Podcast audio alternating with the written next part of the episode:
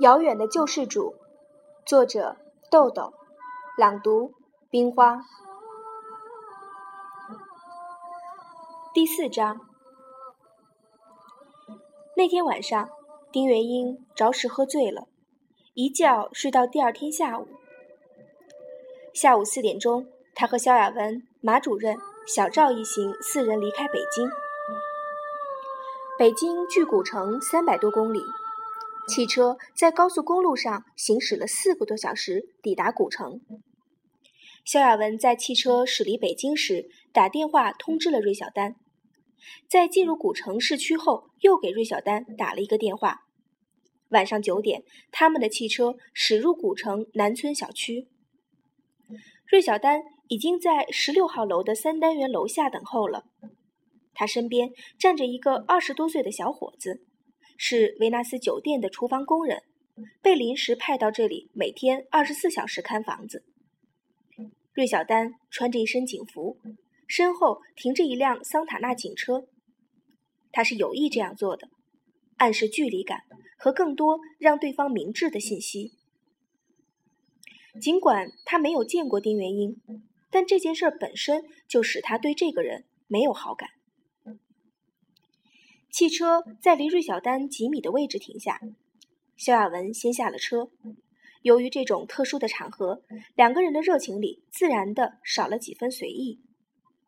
萧亚文为大家做了简单的介绍，芮小丹以东道主的姿态主动伸出手，礼节性的跟丁元英握了一下，说：“你好。”丁元英也说了一句：“你好，打扰了。”丁元英的酒劲儿还没有完全醒过来，身上还带着一股酒气。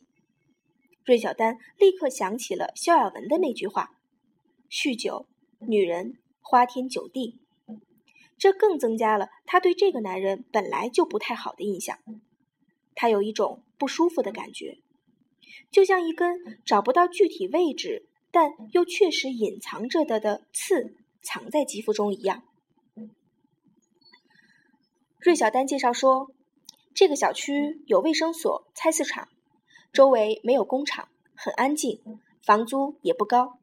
从这儿往南走一百多米，就有一条小吃摊街，很方便。先到房间看看吧。”大家一起上到五楼，也是顶层。因为家具、电器等生活用品早就运来，所以丁元英此次并没有多少行李，只有一皮箱。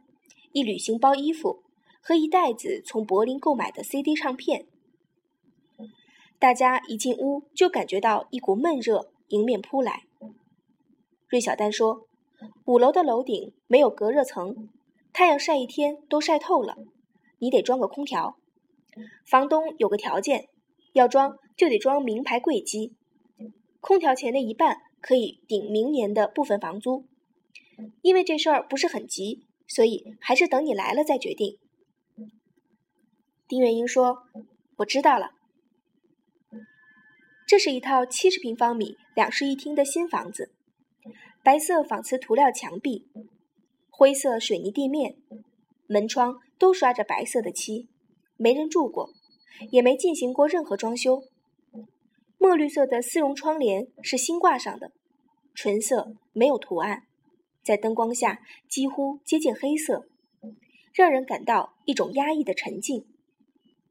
房子里的东西全部是从北京运来的，丁元英的生活用品，床、写字桌、沙发、茶几都已经摆放就绪，一千多张 CD 唱片整齐地摆满了卧室的书柜，只有客厅的东墙角集中放着一台电视、一套音响器材、两台笔记本电脑等。电器类的物品，萧亚文指着一堆电器说：“丁总，这些我们不会装，没敢动。”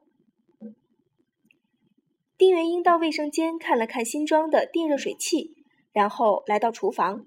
厨房里空空荡荡，只有他的那套功夫茶具放在瓷砖贴面的厨台上。萧亚文说：“您交代过的，不买炊具。”丁元英说：“用不上。”在外面吃省事儿。马主任看后说：“丁哥，这太简陋了，能行吗？丁元英却满意的说：“吃的、洗的、听的、看的都有了，挺好。”芮小丹说：“丁先生，门锁是新换的，但是东西搬过来后就一直有人在这看家，你再换一个，大家就都放心了。”丁元英说：“不用不用，谢谢了。”芮小丹递给丁元英一张纸条，冷淡而客气地说：“丁先生，这是我的电话，雅文是我的朋友，大家就不用客气了。以后有什么事儿需要帮忙，就给我打电话。”丁元英接过纸条，说了声“谢谢”，然后又对大家说：“我这没事儿了，你们回去吧。”萧亚文也对芮小丹说。我们还得连夜赶回去，这次就不聊了。芮小丹说：“以后有机会再聊，你们早点赶路吧。赶到北京就到下半夜了。这里没事儿，我也回去了。今天是我值夜班，我现在已经是脱岗了。”芮小丹客气地向丁元英等人告辞，带着看家的小伙子下楼了。萧亚文跟下来送他。两人在楼下又说了几句相互关照和道别的话。芮小丹开着警车，把看家的小伙子送到了维纳斯酒店。龙福大街是古城最繁华的一条商业街，集中了大大小小的饭店、茶楼以及歌舞厅。